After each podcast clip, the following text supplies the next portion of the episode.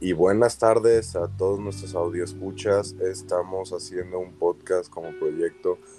Mi nombre es Mauricio Padilla y el de mi compañero es Sebastián Ramírez y hoy vamos a platicarles un poco sobre el debate de la eutanasia y la vida. Gracias, Mau. Este, pues para los que no sepan qué es la eutanasia, es acortar la vida, este, pues plenamente consciente cuando una persona es incapaz de seguir viviendo o viviendo conectado, como son los viejitos con una enfermedad incurable, como puede ser cáncer terminal, para que no sufran, pues simplemente los desconectan y se acortan la vida. Eh, pues en mi opinión, yo creo que eso está bastante bien, ¿no? O sea, respeto las opiniones de los demás, pero no sé cuál sea la de Mauricio, que ahorita no la va a platicar, pero para mí la eutanasia es correcta, ya que es morir bien, sin dolor, tranquilo, y más si la persona se lo ha ganado. O sea, la eutanasia simplemente consiste en acortarlo. Y si la persona realmente está sufriendo, conectada, ¿no?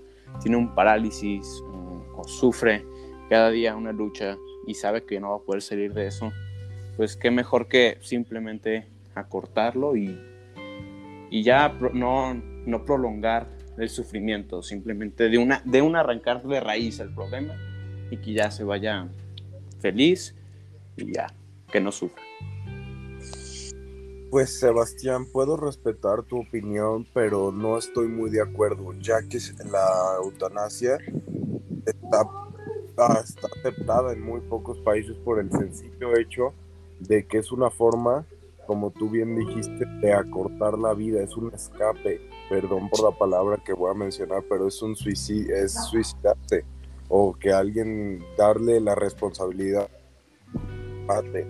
O sea, ¿lo consideras asesinato, por así decirlo? Si yo desconecto a mi abuelito que tiene cáncer terminal, ¿es asesinato?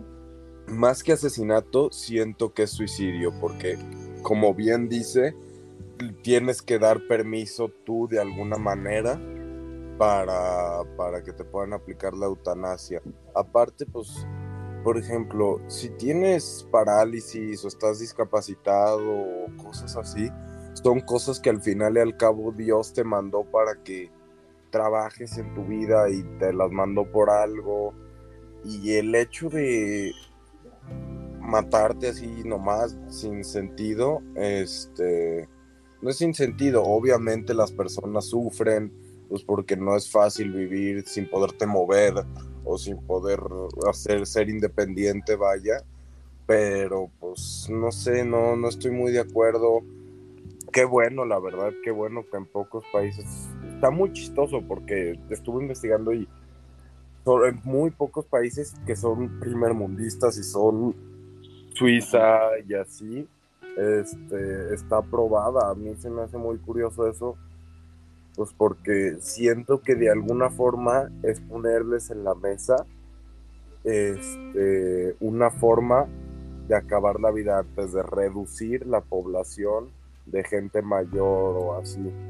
Porque están sufriendo precisamente. Y a ver, sale mucho más caro y moralmente es mejor desconectar a la gente que esté sufriendo y pues económicamente sale más barato decir literalmente aquí corto el problema, el, este señor ya tiene una enfermedad terminal, no va a salir de cama, está en coma, por ejemplo, ya, o sea, no, no hay nada que hacerle, nada más esperar a que muera.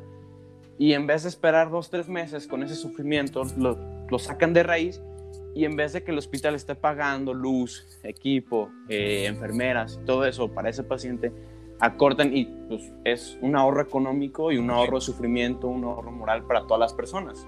Entonces yo creo que está muy bien la eutanasia. Sebastián, me preocupa mucho. Te lo voy a poner así. A ver, dime.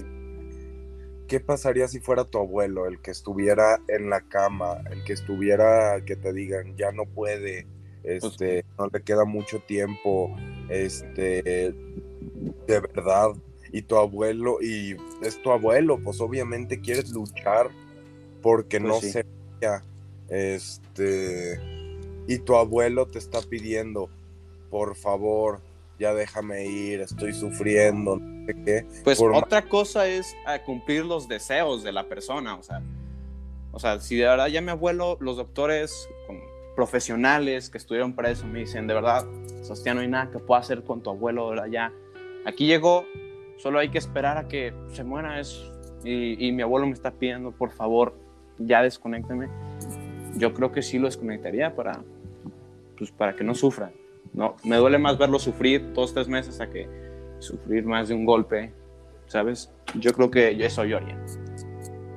Pues es muy buena esta, yo sencillamente no podría porque la persona está sufriendo y no, no puede ver fuera de eso y se me hace un movimiento muy egoísta de la persona que la pide, pero pues...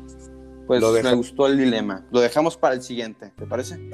Me parece. Buen dilema. Eh, gracias por escuchar esta, este dilema entre la vida digna y la eutanasia. Por favor, profe, este, déjanos cuál es tu punto de vista. Nos interesa saber este, qué movimiento apoyas. Muchas gracias. Nos despedimos. Soy Sebastián Ramírez. Un gusto.